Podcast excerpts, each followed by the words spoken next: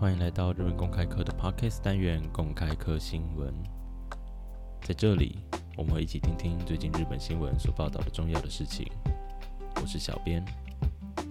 今天我们把镜头转回台湾岛内，我们来聊聊大猫熊团团。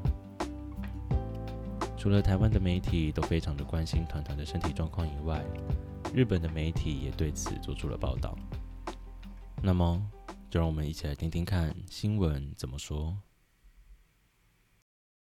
台湾の台北市立動物園のオスのパンダトゥアントゥアン右手を上げて挨拶してみせるなど可愛らしい様子を見せていますが動物園撮影の動画には体調不良を示す文字が台北市立動物園内的熊猫熊团团虽然摆起了举起手、打招呼等等的可爱动作，但是，从动物园的影片却标注了团团身体不佳的状况。数週間前，MRI 検査の結果，脳に異常が見つかり、病変部が急速に拡大していることが分かりました。数周前，MRI 检查的结果发现了团团的脑部产生了病变，而且病情正在急速的恶化。現在は衰弱状態のトゥアントゥアンに。獣医師派遣の手を差し伸べたのは中国です。而对身体衰弱的团团，中国派出了兽医师团队提供协助。派遣してくれた理由は2人はそれぞれ獣医飼育管理と看護において経験が豊かですそしてトゥアントゥアンとユエニュエンを飼育した経験がありました今回の仕事に適任だということです台北市立動物園园方表示两位分别在兽医、饲养管理与护理方面经验丰富，并且有照顾过团团、圆圆及圆仔的经验，非常适合这次的工作。图案图案は、メスのゆえんゆえんと一緒に、2008年、中国から寄贈されました。二頭の漢字を合わせた意味は、再会や統一。当時。台湾と中国は友好ムードでした。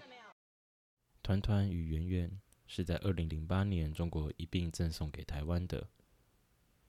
两只的汉字合在一起即是“团圆”“统一”的意思。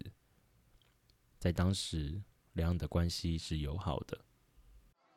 ですが今、中台関係は悪化し、近い将来の台湾有事も取り沙汰されるほどに。現在。中国政府当局者の台湾訪問は中止されています。不过现在，由于两岸关系的恶化，有许多中国会在近年内侵略台湾的讨论。现在，中国政府官员是被禁止访问台湾的。そんな中、昨日夜、中国からの獣医師たちは台湾に到着。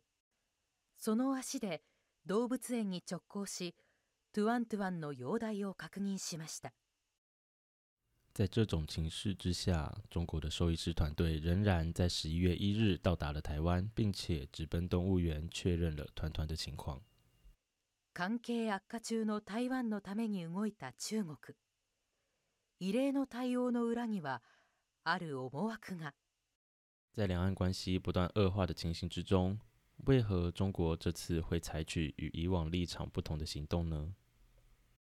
あくまでも和平統一を史上命題としている中国側としては、パンダ治療というお互いに一致できる目標に協力することで、現在悪化している中国に対するイメージを改善する狙いがありそうです。对此，朝日电视台中国总局局长说：“追根究底。”中国仍然将和平统一视为首要的行动方针，对于治疗猫熊等等具有共识的事项提供协助，是为了要改善民众对中国的坏影响。今天的单字，taking 是任 t a k i n g 阿卡恶化，阿卡。阿库玛德，彻底，阿库玛德。